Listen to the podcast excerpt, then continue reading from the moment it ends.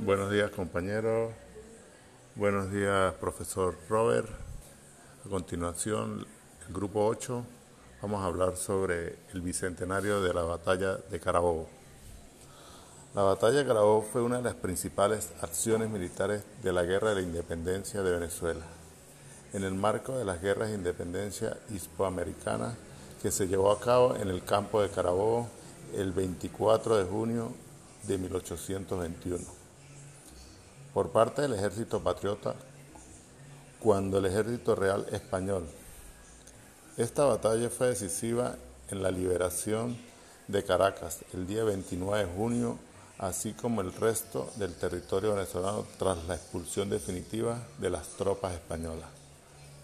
La batalla de Carabobo, parte de guerras de independencia hispanoamericanas, fue un conflicto armado librado entre los años de 1810 y 1823 por las fuerzas republicanas de Venezuela contra el dominio español para obtener la independencia del país. La guerra de, independencia sellaría definitivamente la independencia en Venezuela de España y tendría grandes repercusiones en los demás movimientos independentistas de América del Sur y otros.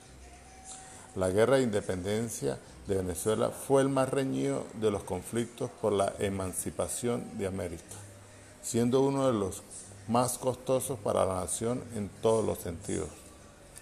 El territorio venezolano cambió varias veces de mano. Las batallas independentistas contaron en los primeros años del conflicto con un escaso apoyo popular, producto del odio de las clases bajas al predominio mantuanos. En los 13 años que duró, solo hubo unos 5 meses de paz generalizada en el país, producto del Tratado de Armisticio y Regularización de la Guerra de 1820. Antecedentes. Con el armisticio del 28 de abril de 1821, ambos bandos comenzaron una movilización de las fuerzas. Los leales al rey poseían un despliegue que hacía favorable un combate en detalle, venciendo a las divisiones patrióticas de la Gran Colombia una vez. los gran colombianos, en, en cambio, necesitaban concentrar sus tropas para poder obtener una sola batalla decisiva. El general republicano Mariano Montilla, al mando de 3.000 hombres, puso bajo asedio Cartagena de Indias entre 14 de julio y 1820 y el 10 de octubre de 1821. Durante la vigencia del armisticio hubo un alto al fuego y ocupó Riohacha y Maracaibo, lo que llevó al fin de la tregua. Bolívar en persona comandaba 5.000 soldados acontanados en Barinas y Páez marchaba hacia él con cuatro mil refuerzos. Bermúdez, por su parte, avanzaba hacia Caracas con dos mil desde el oriente. Por último, el ejército neogranadino se encargaba de las operaciones en el Valle de Magdalena. La torre, en cambio, disponía de mil soldados distribuidos a lo largo de toda la costa caribeña venezolana y neogranadina en distintos en distintas guarniciones, pero con sus comunicaciones interrumpidas desde la revolución en Maracaibo que llevó a que dicha ciudad pasara a poder republicano. Más de dos años antes, en 1818, sus fuerzas eran de 18.000 combatientes, pero a causa de las continuas derrotas ante los independentistas, habían descendido a la mitad Bolívar y sus ejércitos totalizaban en cambio 20.000 hombres, frente a los cerca de 8.000 que eran pocos años antes en 1200. Pocos años antes. La concentración patriótica se realizó en la ciudad de San Carlos, donde acudieron los ejércitos de Bolívar, parte de Páez y la división de general de Rafael Urdaneta. En total, más de 10.000 hombres. La torre tenía por su parte 5.000 a 6.000. El ejército de Oriente, dirigido por José Francisco Bermúdez, realizó una maniobra de distracción avanzando sobre Caracas, La Guaira y los valles del Aragua, que obligó a la torre a enviar unos dos batallones de infantería y un escuadrón de caballería a Barquisimeto en su contra, para recobrar las posiciones y asegurar su retaguardia. Unos mil combatientes. El ejército de Bolívar avanzó a sacarlo y a Tinaco, cubierto por la avanzada del coronel José Lauriano Silva, que tomó las posiciones realistas en Tinaquillo. El 20 atraviesa el ejército gran colombiano el río Tinaco y el 23 pasa revista a sus fuerzas en la sabana de Taguanes. Consecuencias. La batalla de Carabobo fue la acción más importante para la independencia de Venezuela, a pesar de que la guerra seguía hasta 1823, debido a que algunos restos de las fuerzas realistas lograron escapar del campo de batalla y lanzarían varias campañas contra, contra el occidente del país, conocidas como la campaña de Occidente, el poder de los españoles en Venezuela estaba liquidado y esto les permitió a Bolívar iniciar las campañas del sur mientras que sus subordinados acababan la lucha en Venezuela. Los últimos focos de resistencia realista cayeron en las campañas posteriores. Cumaná en el oriente fue tomada poco después, el 16 de octubre del mismo año, mientras que Francisco Tomás Morales logró regularse en Puerto Cabello con 2.000 sobrevivientes de Carabobo, más mil hombres de la guarnición local. Pronto reunían más de 5.200 hombres reconquistando Maracaibo y Coro el 7 de septiembre y el 13 de noviembre de 1822, respectivamente.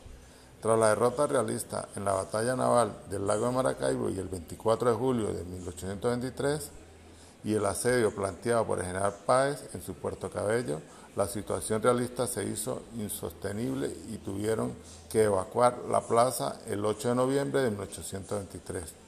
Dos días después, el castillo de San Felipe fue tomado, acabando así la guerra independentista en Venezuela. El Bicentenario de Venezuela. Honrado y reconocido en Venezuela como el padre de la patria, el Bicentenario de Venezuela consistió en una serie de conmemoraciones que tuvieron lugar entre el 19 de abril de 2010 y el 5 de julio del 2011, fecha en las cuales se recordaron los hechos ocurridos durante la Revolución del 19 de abril de 1810 y la firma del Acta de la Aclaración de la Independencia de Venezuela el 5 de julio de 1811, ambos en la ciudad de Caracas, los cuales propiciaron el nacimiento de Venezuela como nación independiente y soberana. El 19 de abril de 1810, el proceso de independencia venezolana empezó con el movimiento popular que tuvo lugar en la ciudad de Caracas el día jueves 19 de abril de 1810, como reacción al nombramiento del Vicente en Paran como capitán general de Venezuela por parte del gobierno de José I de España, considerando ilegítimo por el cabildo abierto reunido aquel día. En lo que se ha considerado el primer referendo popular efectuado en Caracas, el pueblo rechazó el mandato de Emparan, quien tuvo que renunciar a su cargo. Aunque en principios leales a la autoridad del opuesto rey Fernando VII, a partir del 19 de abril de 1810, se instalan las primeras autoridades del gobierno venezolano en la historia, Junta Suprema de Caracas, así como también el primer gobierno autónomo en la América Española. El proceso hacia la, independencia toma un cariz más definitivo el 2 de marzo de 1811, cuando se instala el primer Congreso de Venezuela que oficializa la Primera República. El 5 de julio de 1811, el sentimiento independentista fue tomado cuerpo y alcanzó su momento cumbre con la redacción y firma del Acta de la Declaración de la Independencia, el 5 de julio de 1811, redactada por Juan Germán Rocio, que explica los motivos para, para declarar la independencia de siete provincias españolas pertenecientes a la entonces Capitanía General de Venezuela, Con esta declaración se da inicio oficialmente a la guerra independentista eh, de Venezuela. Imagen del Bicentenario de Venezuela.